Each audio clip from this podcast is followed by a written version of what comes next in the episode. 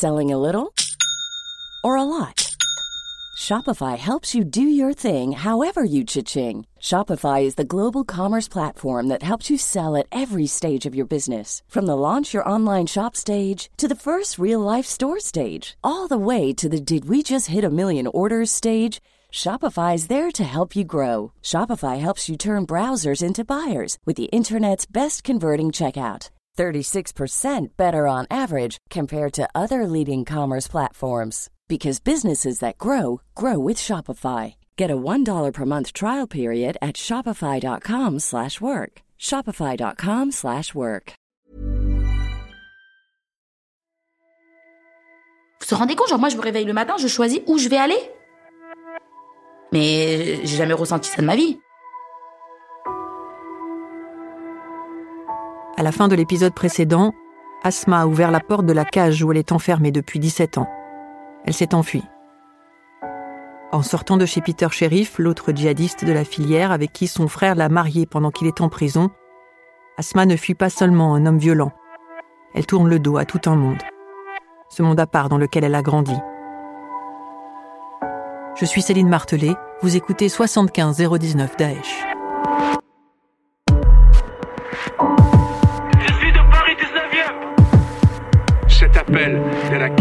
Un appel qui était bien ciblé.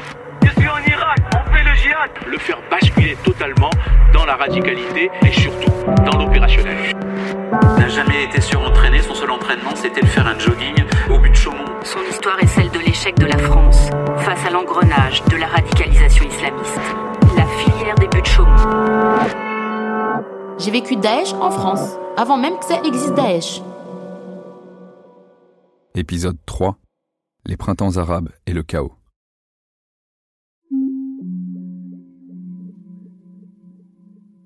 À 17 ans, avec le peu d'argent qu'elle a, Asma décide de s'installer d'abord dans un hôtel en banlieue parisienne.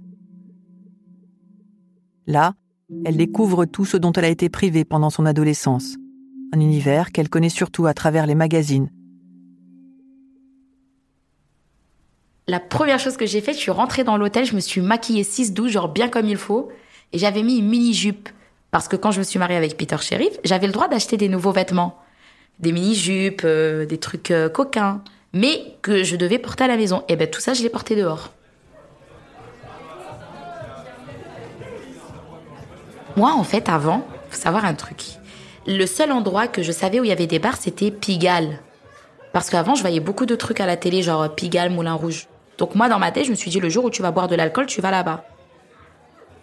Oh, maman Depuis le premier jour, le premier soir, directement, je, je plonge dedans, je, je me noie dans l'alcool. C'est même pas je plonge, je me noie. Et je mélangeais. Je ne savais pas qu'il fallait pas boire ça et ça, il fallait pas... Non Vodka, whisky, bière, tac, tac. Et le pire, quand les bars y fermaient, j'allais quand même à Monoprix de Pigalle et tout. Et dans les épiceries, j'achetais encore. Donc la plupart du temps, ça coûtait pas cher la bière. J'achetais de la bière. Je, comprenais plus. Tout ce que je faisais, c'est je m'habille et je sors. Je m'habille et je sors. Je m'habille et je sors. Je suis même pas restée une minute à l'hôtel. Même pour prendre ma douche. Pour moi, c'était du temps perdu en fait. Parce que j'avais une liberté totale. Totale. C'était un truc de malade pour moi. Mais j'ai jamais ressenti ça de ma vie. Et le pire, je peux m'habiller comme je veux. Mais je m'achète des trucs. Mon Dieu, quand j'y repense. oh, je savais même pas me maquiller. Je mettais du bleu, du rose, euh, du rouge dans mes lèvres. Je mettais du fard à paupières, on aurait dit euh, deux tomates. Mais j'étais trop contente. Et vous savez ce qui m'a choquée C'est que pendant tout ce temps, je savais pas que ça, ça existait en fait, que les gens y vivaient. Qu'il y avait des gens qui sortaient, qui buvaient, qui s'amusaient, qui dansaient, qui faisaient connaissance, qui parlaient avec tout le monde, avec n'importe qui, qu'on pouvait rencontrer des gens, qu'on pouvait rencontrer des bonnes personnes, des mauvaises. Moi, je savais pas que tout ça, ça existait. Je ne le savais pas. Quand je mettais W9, il y avait de la musique. Le truc de malade, genre. Ah. Je me disais, mais putain, quoi. Elle est sortie quand cette musique? En fait, on est coupé du monde. En fait, j'ai vécu Daesh en France. C'est dingue. Je l'ai vécu en France.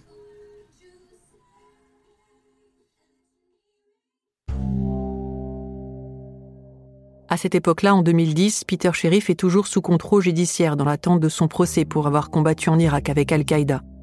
Il cherche Asma. son grand frère aussi. Boubaker Al-Hakim est toujours en prison. Depuis sa cellule, il demande à des connaissances de retrouver sa petite sœur. Depuis le premier jour que je suis sortie, même quand je rencontrais des gens, on m'a jamais appelé de mon prénom. J'avais un autre prénom. Vous avez changé d'identité Oui. Donc je, je, m'appelais pas comme ça, je m'appelais autre chose. J'étais pas une Tunisienne, j'étais une Algérienne. Et après, il y avait des gens, quand je sortais dans les bars, on me disait Ah, t'es une Marocaine? Ouais. Ouais, ouais, ouais, c'est ça. Ah, ben je ressemble à une Marocaine? Ok, Marocaine. J'ai même appris à parler marocain. Personne ne savait qui j'étais. Mais pourquoi vous faites ça? Ben on sait jamais. C'est des cafards, ils sont partout. Hein. on sait pas où est-ce qu'ils peuvent être. Il est arrivé un jour où je suis partie dans un salon de thé quand Boubacar il est sorti de prison. Et ils sont partis me chercher. Quand ils sont rentrés, je me rappelle le patron de la, du salon de thé, il m'avait dit mais ils sont venus chercher une femme qui s'appelle telle et un tel et elle est d'origine telle. Et moi j'ai fait ah. J'ai fait sérieux? Il dit bah oui. Il dit tu la connais? Je fais non. Non, non, je la connais pas. Il me dit, mais en plus, c'est des fous, hein. Il m'a dit, c'était deux hommes, ils sont venus, ils ont dit, on rentre et tout. Il leur a dit, non, c'est interdit. L'autre, il a poussé le, le mec de la sécurité. Je fais, oh mon Dieu. Et comment ils ont su que vous étiez là? Je sais pas. Parce que après, quand j'ai su que Peter Sheriff, il allait, exemple, à Saint-Michel, et comme par hasard, après, il allait à Pigalle, et je sais qu'il y avait deux, trois, quatre jours, j'y allais. Donc j'ai compris le circuit, et là, j'ai compris que lui, il, regardait mon compte bancaire. Donc même pour retirer de l'argent, je, ne retirais jamais l'argent où j'allais. En fait, genre, je vais sortir dans, dans Paris, je vais aller retirer de l'argent dans le 94 pour euh, éloigner les, les trucs.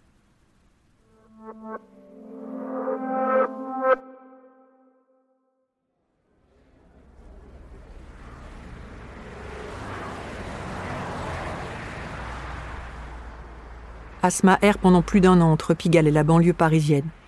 La seule personne avec qui elle reprend contact, c'est sa mère. Elle arrive à convaincre Asma de la suivre en Tunisie. Nous sommes en 2011. Le pays vient de se débarrasser du régime de Ben Ali. Le dictateur tunisien a fui le 14 janvier après plusieurs semaines de manifestations.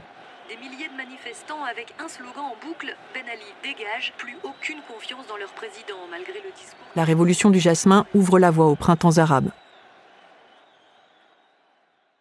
C'est dans ce contexte que Boubaker al-Hakim décide lui aussi de profiter du chaos pour s'installer près de Tunis.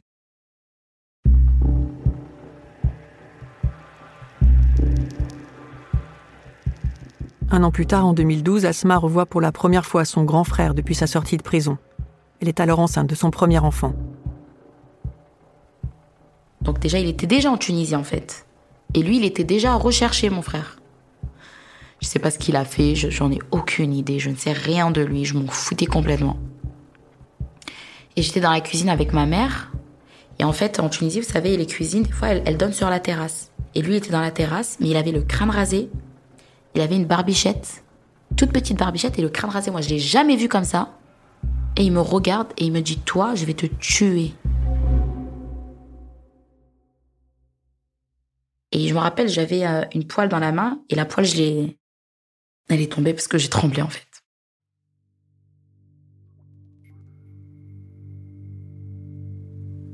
Boubacar, mon frère, vous savez, on a, on a un proverbe en arabe. On dit c'est un tableau noir. Personne ne sait ce qu'il fait, il est avec qui, comment, pourquoi. Personne ne le sait, même sa propre mère ne le sait pas. Boubacar El-Hakim est à ce moment-là recherché par les autorités tunisiennes. Il fait des allers-retours en Libye où il organise un trafic d'armes en plein milieu des printemps arabes. Le chaos se poursuit. Début 2013, Choukri Belaïd, un opposant politique tunisien, est assassiné chez lui à Tunis.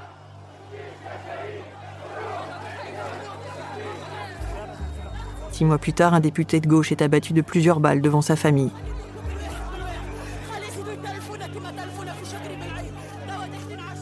La Tunisie est à nouveau sous le choc. Le parti islamiste Enarda est pointé du doigt.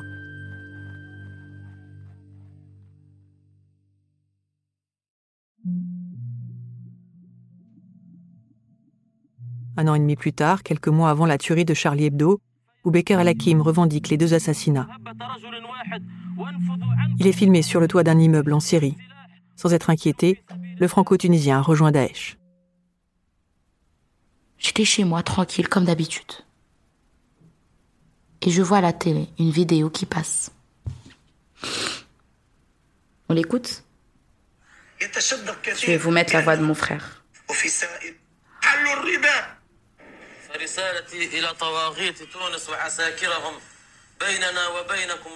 Ça fait mal au cœur, je vous jure.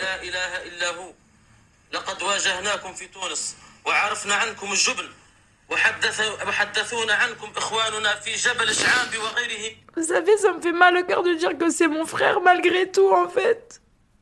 Quand même mon frère, c'est ma chair, c'est mon sang, on a grandi ensemble. Des fois, je, vous savez, quand j'ai une douleur, je pense à ma mère, je me dis, si moi je suis la petite sœur, j'ai ressenti ça, alors ma mère, qu'est-ce qu'elle a ressenti? Vous voyez un homme que c'est votre frère, vous avez grandi avec lui, vous le voyez comme ça, c'est pas possible. Il, a bousillé sa vie, il a bousillé notre vie, je vous jure. À la limite, je me dis, moi aujourd'hui, j'ai refait ma vie en fait.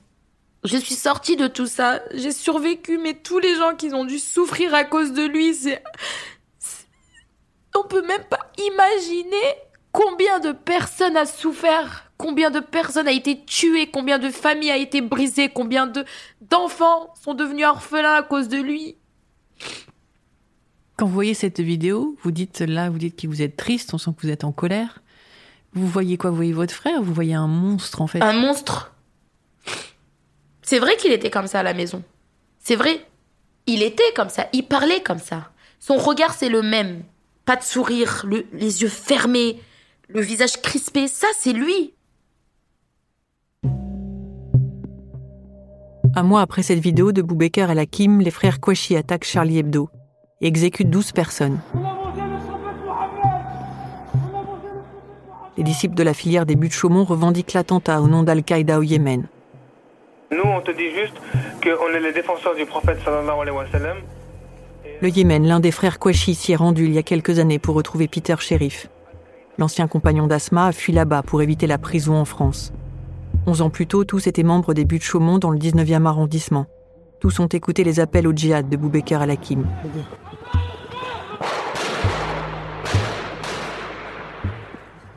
Le 7 janvier 2015, cette filière se rappelle au service de renseignement de la façon la plus violente. Et pour Asma, qui est revenu s'installer en France, c'est une plongée à nouveau dans la terreur.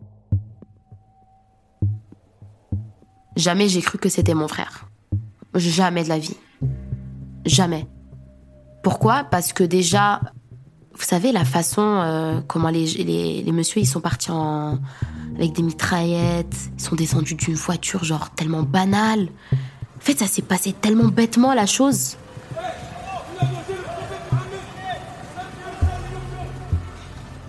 Enfin, vous voyez, genre, euh, genre c'est dingue en fait. C'est pourquoi il en veut à la France? Enfin, t'es plus là, quoi. Pourquoi tu, nous emmerdes? Euh, Clairement, pourquoi il nous emmerde? Après, j'ai compris que oui, il avait à voir. J'ai compris que c'était un émir, hein, donc un haut placé des rangs. Ah oui. Ça m'a pas non plus tellement étonné. Je sais qu'il serait capable de commanditer ou de dire fais ça, fais ça, parce que c'est son caractère. Son caractère, c'est la domination. C'est lui qui doit décider, c'est lui qui commande, et toi tu fermes ta gueule.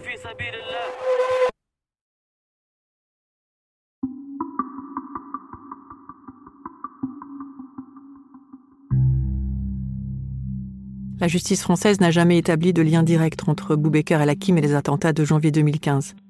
Il ne fait d'ailleurs pas partie des mises en examen lors du procès à Paris en 2020. Le nom du franco-tunisien plane pourtant sur beaucoup de projets d'attentats de l'organisation terroriste en Europe. Selon les services de renseignement français, il est très probablement celui qui inspire depuis l'Irak et la Syrie. Quelques semaines avant les attentats du 13 novembre, Boubaker el-Hakim est placé par les États-Unis sur la liste noire des terroristes étrangers les plus dangereux. Je parlais de ma famille. ils sont partis. En Syrie? Oui. C'était en début 2015. «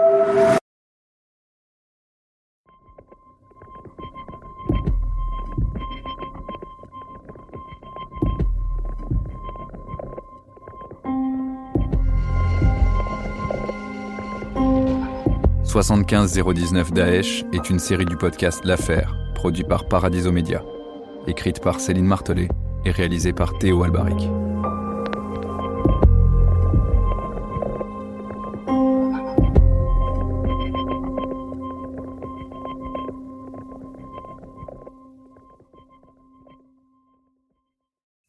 Découvrez vite la première ovo-sitcom de Paradiso Media, Marie et les œufs en neige. Marie, c'est moi, et j'ai 36 ans. L'année dernière, j'ai eu un déclic. J'ai réalisé que j'étais célibataire, que j'avais pas d'enfants, et que bientôt il serait trop tard pour en avoir des enfants. Alors je me suis posé plein de questions. Est-ce que je congèle mes ovocytes Comment j'en suis arrivée là? Est-ce que j'en veux des enfants? Et surtout, pourquoi on fait des enfants en fait? Cette question-là, je l'ai posée à beaucoup de monde. Et vous allez voir, c'est pas simple. Marie et les œufs en neige, c'est une série en 6 épisodes à écouter dès maintenant dans le podcast Journal Intime.